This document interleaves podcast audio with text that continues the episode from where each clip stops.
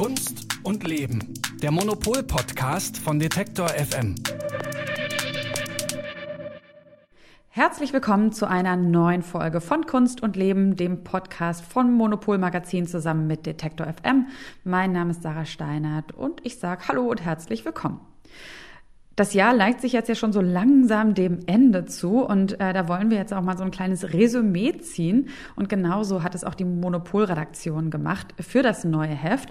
Und zwar hat sie die Top 100 Menschen, einflussreichsten Menschen der Kunstwelt gekürt. Und dabei finden sich nicht nur Künstler, sondern auch Wissenschaftler und auch Galeristen. Auf jeden Fall alles Menschen, die in der oft ja so sehr exaltierten Kunstwelt besonders für Aufsehen gesorgt haben. Feststellung dazu, auch in der Kunst spielen 2021 die Zukunft der Menschheit und die Folgen des Klimawandels eine zentrale Rolle. Die Beziehung von uns Menschen zu unserer natürlichen Umgebung, aus der wir ja auch entsprungen sind, und aber auch unserer Beziehung zu anderen Spezies, kann man ja wohl sagen, ist so ziemlich in Schieflage geraten.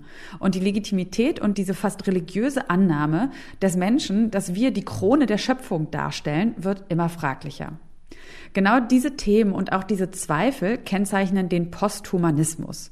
Als Vordenkerin des Posthumanismus ist für das Monopolmagazin deshalb auch die amerikanische Philosophin und Wissenschaftshistorikerin Donna Haraway Platz eins auf der Liste der 100 einflussreichsten Personen. Und das, obwohl sie gar keine Künstlerin ist. Doch auch die arbeiten heute natürlich mit den Fragestellungen des Posthumanismus und kreieren Kunst an der Schnittstelle zwischen Technologie und Biologie. Auf eine sehr sinnliche und auch anschauliche Art und Weise schafft das die amerikanische Künstlerin Annika Yee. In ihrer Arbeit findet sie eine künstlerische Form für die großen Fragen der Gegenwart. Wie genau denn sowas dann auch aussieht und auch riecht, das kann man aktuell in London in der Turbinenhalle der Tate Modern in ihrer Ausstellung In Love with the World erleben. Monopolredakteur Timo Feldhaus hat Annika Yee interviewt und von ihr unter anderem erfahren, was der Posthumanismus für die Kunst bedeutet und was es heute eigentlich meint, ein Mensch zu sein. Auf die Antworten bin ich schon sehr gespannt und begrüße dafür Timo Feldhaus und natürlich auch Monopol-Chefredakteurin Elke Buhr. Hallo, ihr beiden. Hallo, hallo, es freut mich. Vielen Dank für die Einladung. Hallo.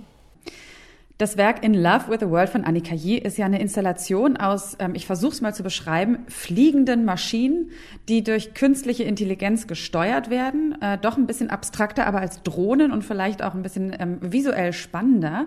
Äh, man könnte sagen, das sind vielleicht so Unterwasserlebewesen. Äh, sie sind rund, haben lange Tentakel, sind fast durchsichtig und an manchen Stellen schimmern sie leicht rosafarben und gelb. Ähm, mit dieser Arbeit äh, stellt Annika ja unter anderem auch die Frage, was wäre, wenn wir Maschinen als eigenständige Lebensform wahrnehmen?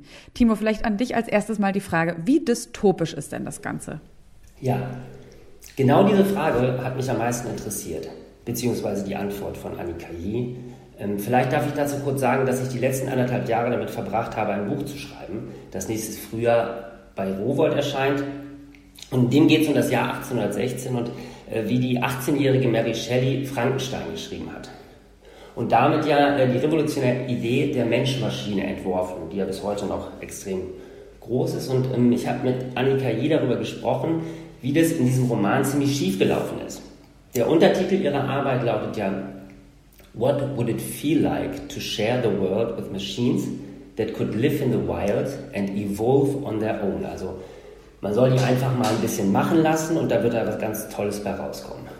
Und als manischer Leser von Frankenstein musste ich dann sagen, das würde sich womöglich nicht ganz so gut ausgehen, denn die Menschmaschine, die die Schriftstellerin erfand, hat nach einiger Zeit im Wald alle Verwandten ihres Schöpfers Viktor Frankenstein umgebracht.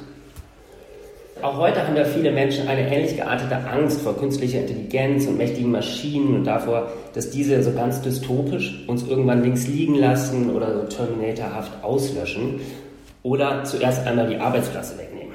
Und äh, Annika Yee äh, sieht das allerdings anders. Sie hat die Idee, dass man Maschinen sowie auch Pflanzen und Tiere als Lebensformen nicht mehr, wie wir das seit der Aufklärung spätestens sehr stark machen, als uns untergeordnet sehen, sondern dass es sehr viele positive Effekte haben könnte, wenn man diese als Entitäten ernst nimmt und auf dieselbe hierarchische Ebene bringt. Sie sagte, äh, sie habe zwar auch einen gehörigen Respekt vor künstlicher Intelligenz, Aber äh, dass es aktuell eigentlich drängendere Gefahren gibt, wie etwa den Klimawandel, der würde ihr viel mehr Angst machen.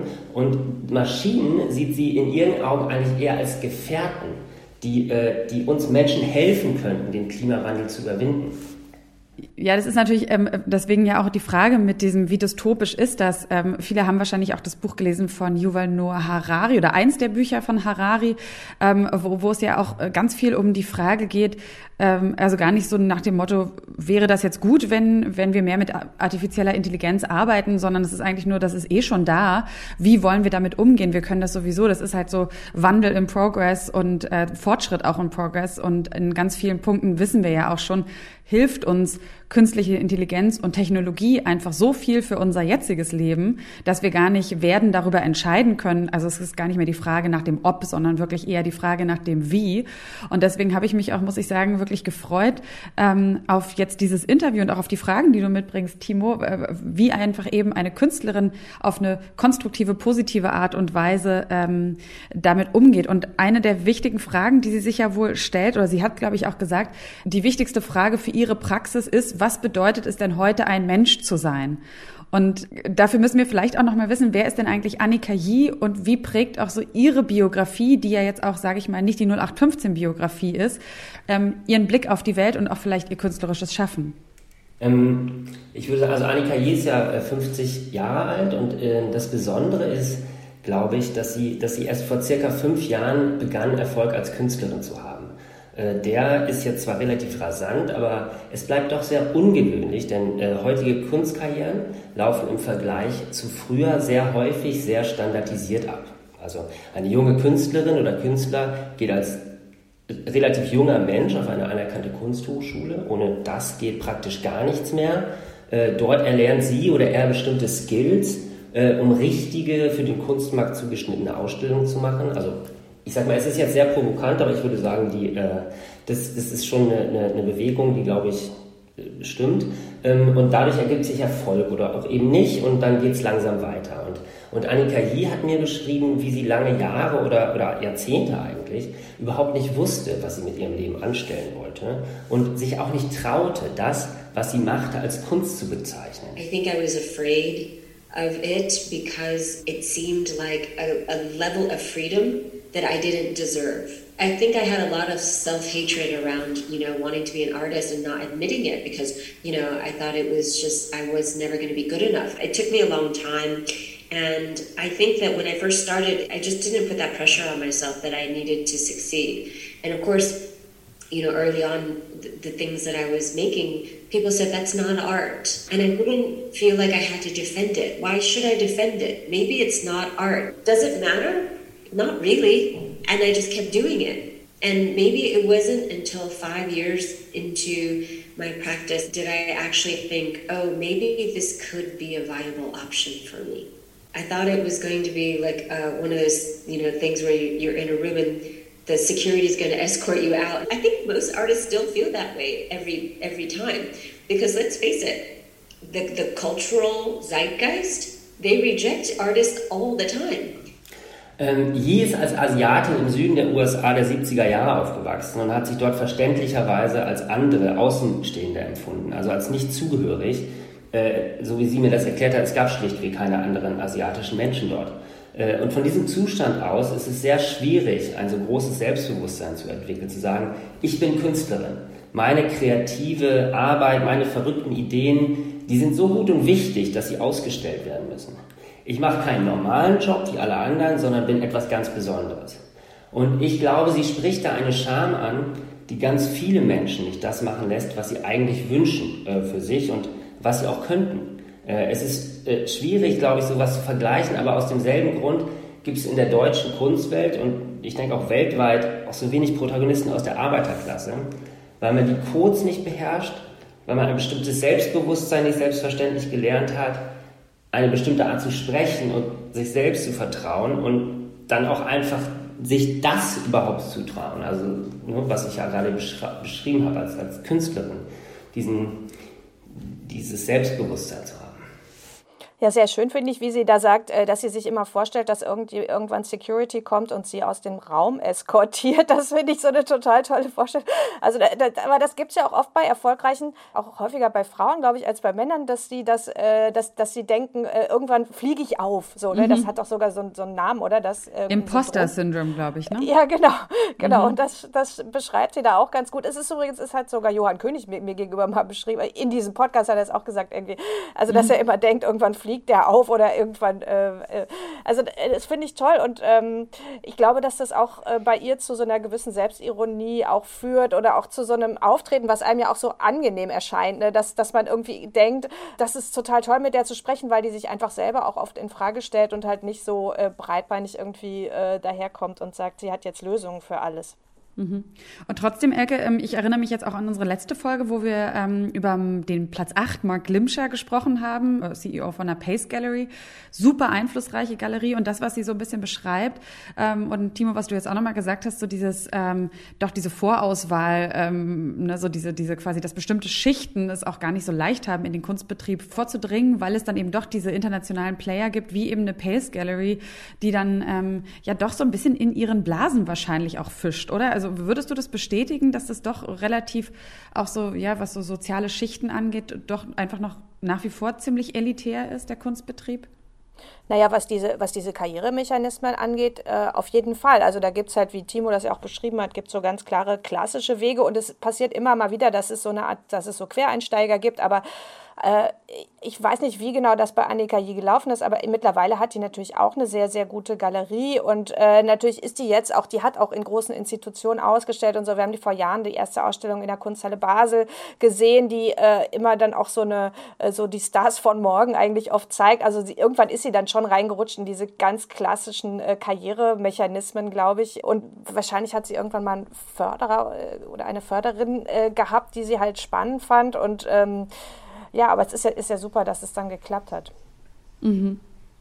Ja, aber ich würde, vielleicht darf ich auch nochmal ergänzen, ist, ich glaube wirklich, dass ich, ähm, dass irgendwann jedes Kapital aufgebraucht ist bei vielen Menschen. Wie, wie Elke ja auch gesagt hat, also wenn irgendwann ein Förderer einspringt, dann, dann funktioniert es vielleicht noch. Wenn nicht, dann bleibst du aber zurück, wenn kein Geld von den äh, Eltern ist, wenn nicht von irgendwoher Unterstützung kommt. Und ich habe das äh, auch in meinem Umkreis, vielleicht noch ganz kurz, auch jetzt über mich, aber äh, so, ich komme halt auch aus der Arbeiterklasse und ähm, also so Working Class und ähm, am Anfang des Studiums waren das noch viele Leute, ne?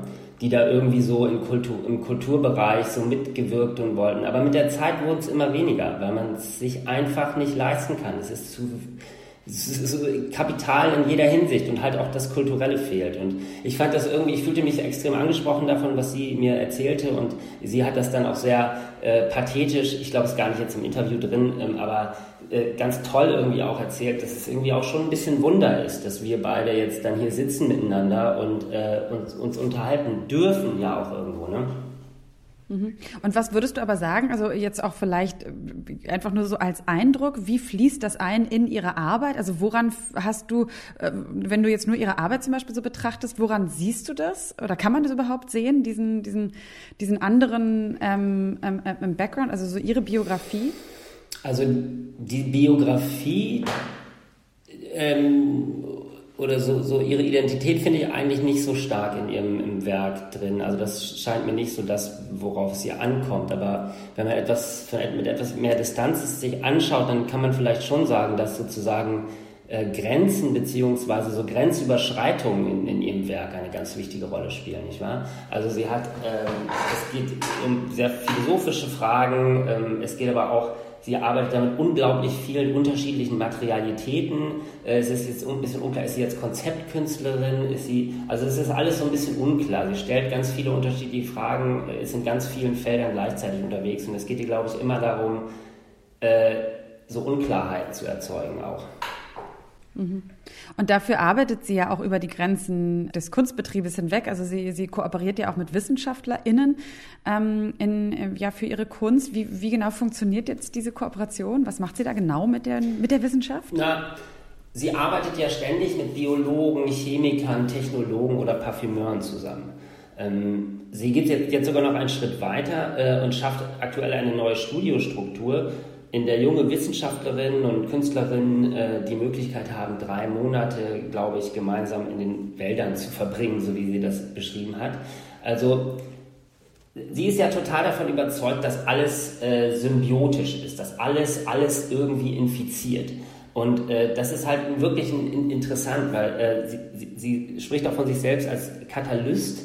Ihr, ihr Studio arbeitet mit Tentakeln und das sind natürlich alles auch irgendwo so sehr schöne Metaphern, aber ähm, also dass es keine zentralisierte Intelligenz gibt in ihrem System und, und, und dieses ganze befruchtende, kollegiale, das ist, das ist dort, also oder sie sagt an einer Stelle auch, äh, sie möchte ihre eigene Subjektivität zerlegen. Die sei ein Hindernis für ihr Glück. Und das sind doch alles sehr verblüffende Aussagen für eine Künstlerin, Künstlerin äh, die ja in aller Regel, muss man ja, vielleicht kann Elke das bestätigen, sehr, sehr ego-driven sind, subjektbezogen und ja, geradezu von sich selbst besessen.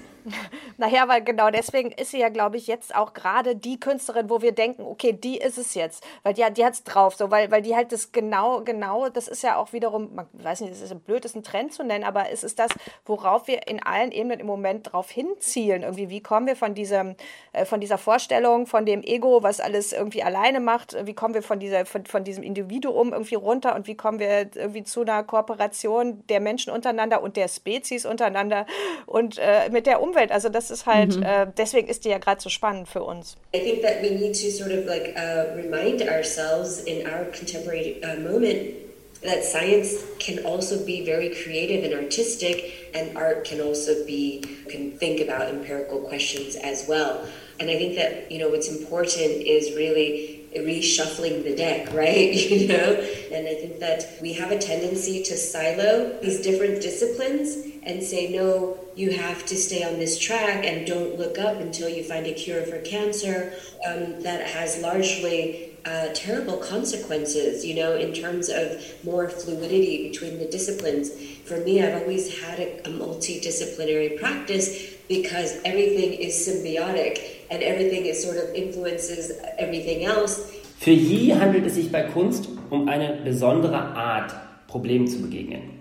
Künstlerinnen fragen oft nach dem Unmöglichen, nach Dingen, die unlogisch sind. So hat sie es mir im Interview erklärt. Wissenschaftler dagegen äh, stehen unter der Bedingung einer Hypothese, die man beweisen muss. Und in der Kunst geht es selten um tatsächliche Welt, um Messbarkeit oder Fakten. Das ist ja auch so die handelsübliche Meinung. Und im Gegenteil, äh, es geht eher darum, Sicherheiten zu destabilisieren.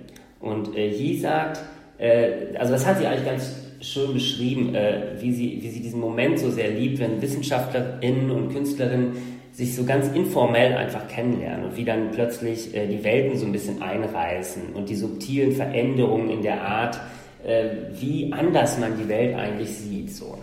Das fand ich irgendwie schön, wie sie das beschrieben hat.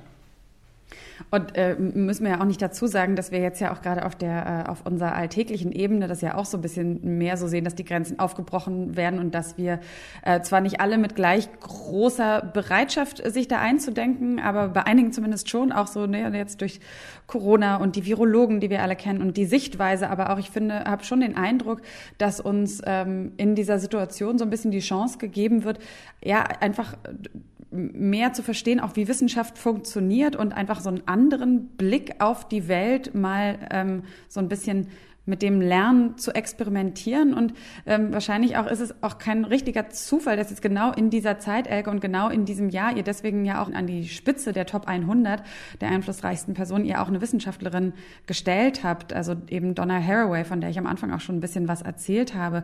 Ähm, gibt es eine direkte Verknüpfung auch ähm, zwischen Annika Yee und Donna Haraway eigentlich?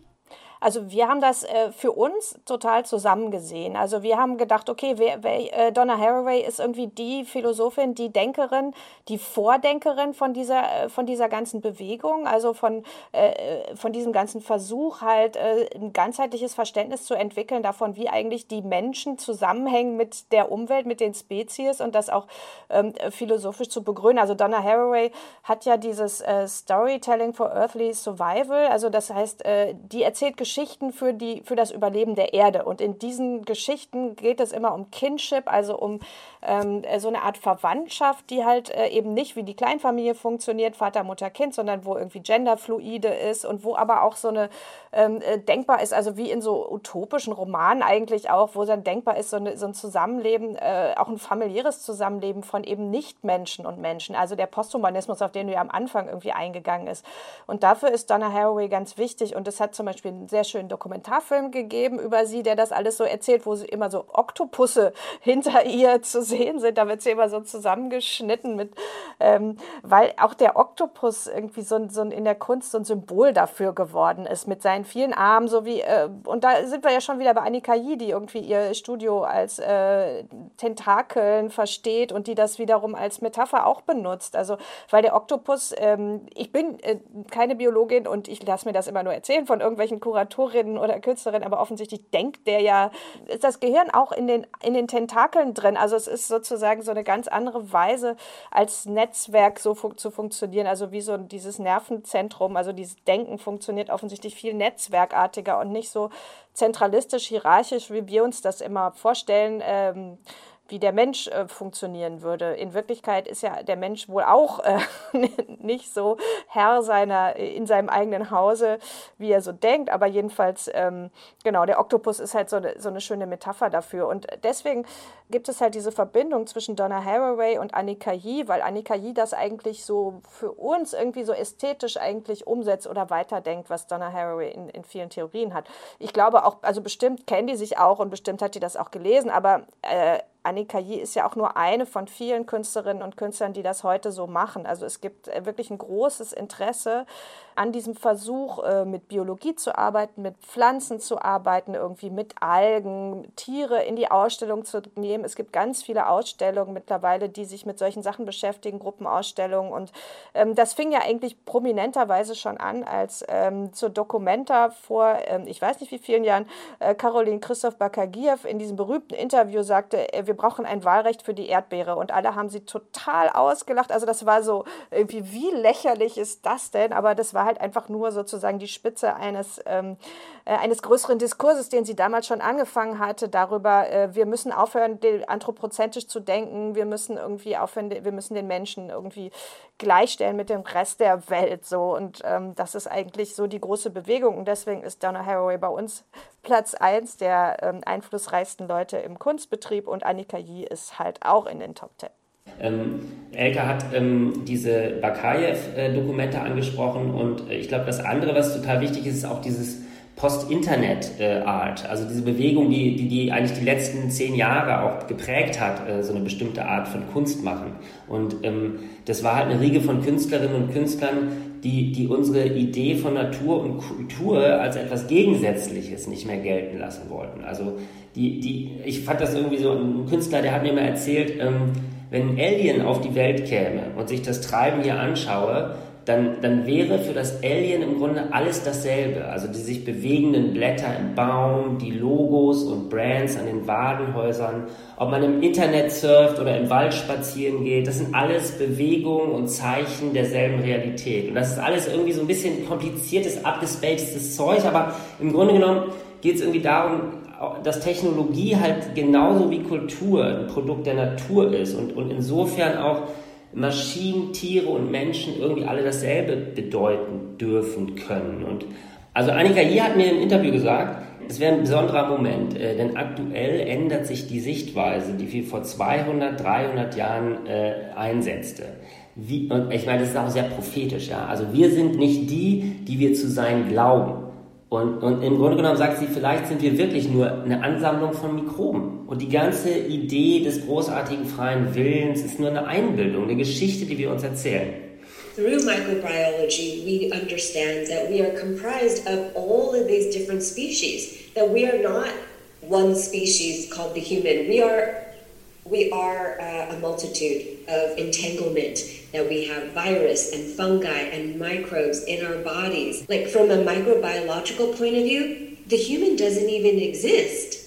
You know, we're just microbes and we're like glorified condominiums for bacteria and virus. And we think of ourselves as having all of this autonomy and power and control. But really, what's controlling us are our moods, our gut biome, our depression, our happiness and joy. It's all happening through, you know, these microorganisms. Mir fällt dazu aus dem Harari-Buch noch ein, dass er auch zum Beispiel, ähm, er beschreibt in Homo Deus, dass wir Menschen auch auf, nach Algorithmen eigentlich funktionieren. Und äh, dann geht er sogar so weit, dass er sagt, also dass diese, ob quasi äh, wir uns angucken, wir sind ja irgendwie, bestehen ja hauptsächlich aus Kohlenstoff, ne, quasi welchen Algorithmen der Kohlenstoff folgt, ist am Ende auch das gleiche, welchen Algorithmen das Silizium folgt, aus dem dann hauptsächlich irgendwie Maschinen bestehen. Und das ist ja so ein bisschen das Gleiche. Also könnte man natürlich auch im Negativen dem Klimawandel gegenüberstellen. Aber alles, was, wenn der Mensch Natur ist, dann ist auch alles, was der Mensch irgendwie produziert, Natur. Und alles, was ihm zur Verfügung steht, ist ja nur Natur. Also ne, das kann man,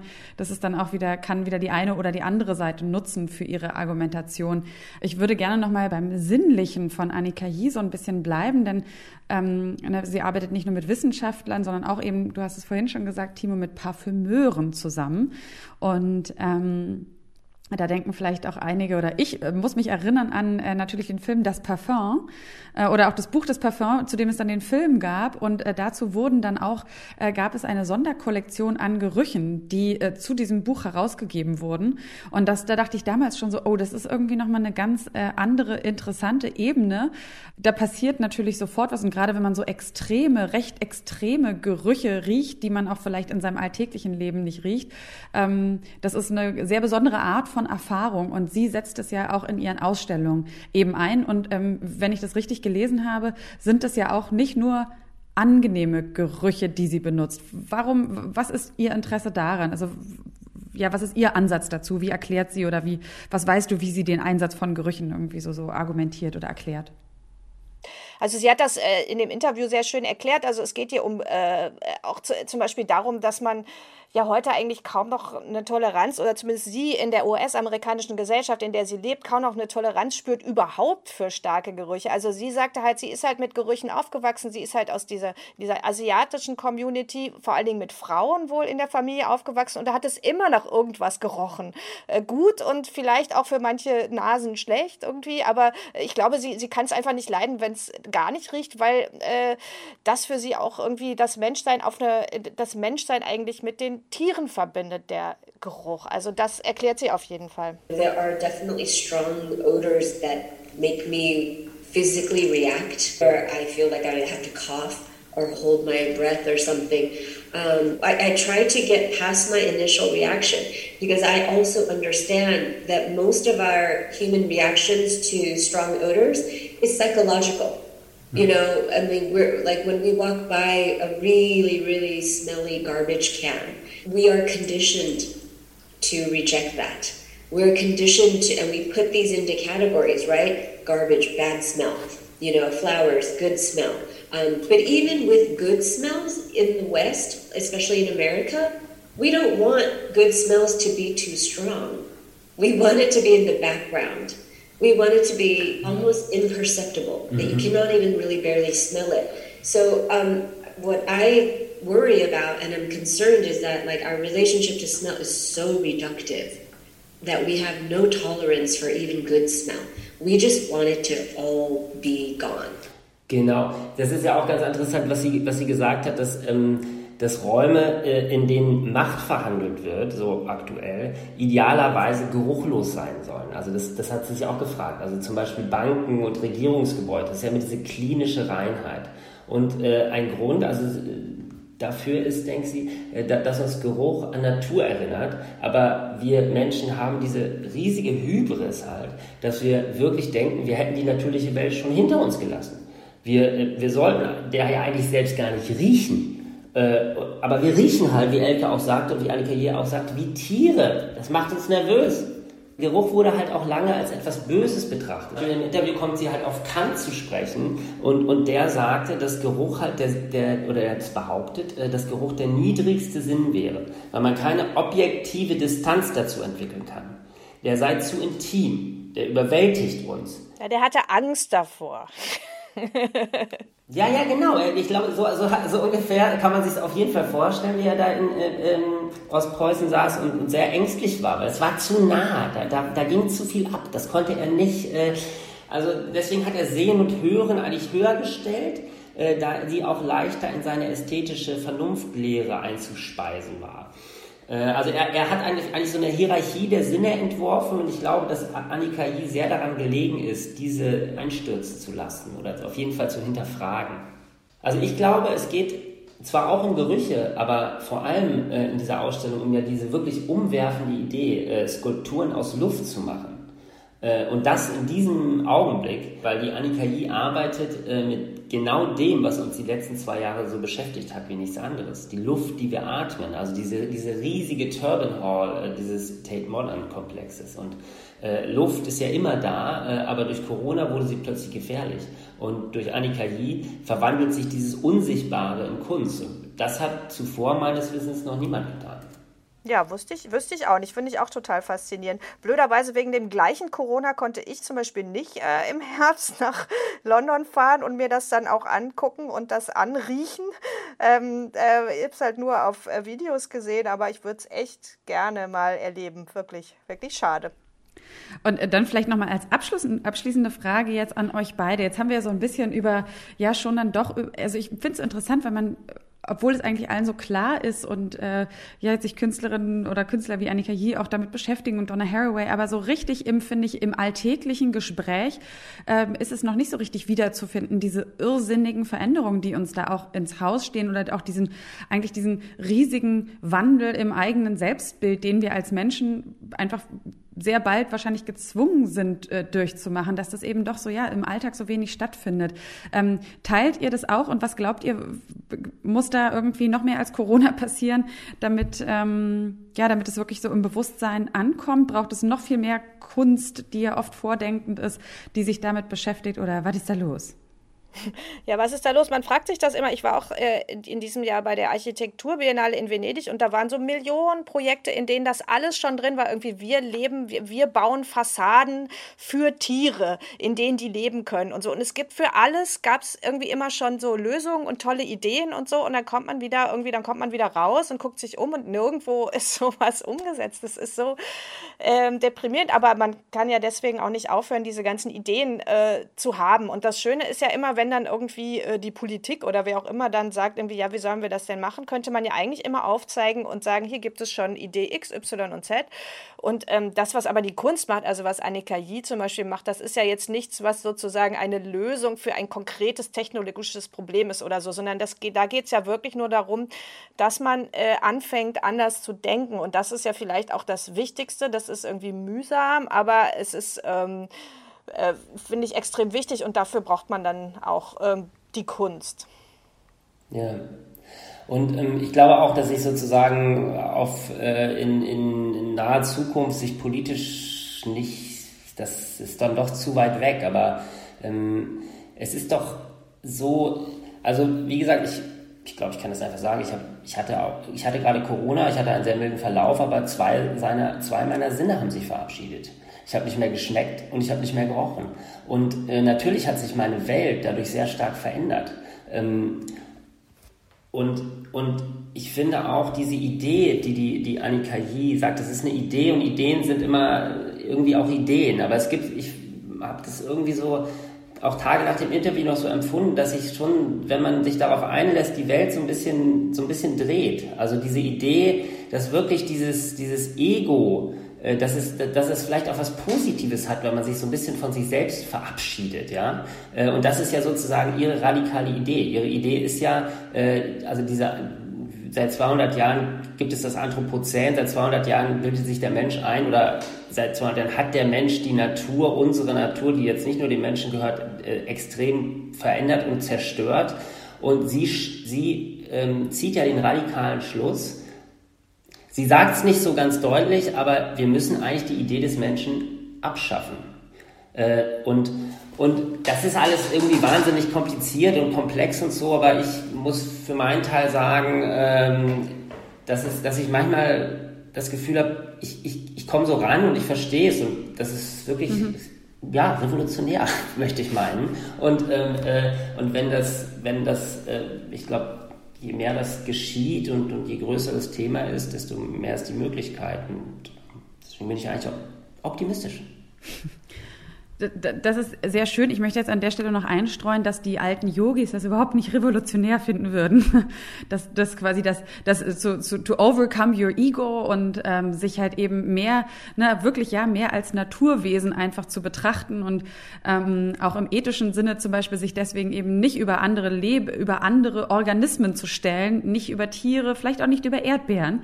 Ähm, ne, es ist dann doch am Ende ist vielleicht kein ganz neuer Ansatz, aber es ist zumindest einer, der im im Humanismus, ähm, der den, den, den Menschen an die Krone der Schöpfung ja stellt und den, ne, diesen ultimativen Wert dem einzelnen Menschen zumisst, zumindest äh, ja einfach lange nicht gedacht wurde. Und ähm, ja, da finde ich, ist es auch fast so ein Beweis dafür, ähm, dass wir jetzt über Annika hier sprechen, dass wir da wirklich einfach, ja, wir sind jetzt im Posthumanismus angekommen auf eine gewisse Art und Weise. Und das beginnt ja immer nicht mit dem Mainstream, sondern meistens mit einer kleinen, mit einer kleinen avantgardistischen Gruppe, ähm, ja, die anfängt, neue vielleicht noch nicht neue im Sinne von noch nie gedachte, aber ja dann doch für eine längere Zeitspanne neue Konzepte zu denken. Und ähm, ich finde, es ist auch eigentlich gar nicht so gruselig, du hast es jetzt gerade auch, äh, finde ich, noch mal ganz kurz mit Corona und dem Geruchssinn, Timo, ja angesprochen, ähm, auf dieser Ebene uns mal wieder so zu begreifen, auch als äh, sinnliche Wesen, die über verschiedene Arten von Sinnen wahrnehmen, ähm, auch zu erleben, wie es ist, wenn, wenn davon was wegbricht und was anderes wieder stärker da ist, ähm, dann lösen wir uns ja nicht in Luft auf. Also wir sind ja dann trotzdem da und wir verändern uns vielleicht, aber als das, was wir sind, bleiben wir. Nur, also, dass man vielleicht sich auch mehr und mehr traut, ähm, ja, so diese, diesen, ja, sich einfach mal zu dekonstruieren, vielleicht das Ego hinter sich zu lassen und zu sagen, ich löse mich und wir uns als Menschheit deswegen aber einfach nicht auf. Naja, also wenn ich dazu noch kurz was sagen darf, ähm, es gibt ja auch andere Ideen. Also äh, das, was wir, das, was wir sind, äh, bleiben wir auch. Ähm, äh, du hast natürlich recht, dass diese Ideen so, so ähm, lang in der, in der menschlichen Geschichte verankert sind und, oder Ideengeschichte. Aber es, es, gibt natürlich schon auch neue Ideen, die jetzt mit, diesem, mit dieser künstlichen Intelligenz zum Beispiel kommen. Und zwar die, dass sich die, ähm, diese, dass es vielleicht eine evolutionäre Erweiterung der menschlichen Form ist. Das ist, das ist ja eine wahnsinnig aufregende Idee. Also aus Bakterien entwickelt, am Anfang winzig klein, kommt der Mensch äh, sich wahnsinnig groß vor aktuell, als würde er die Welt beherrschen.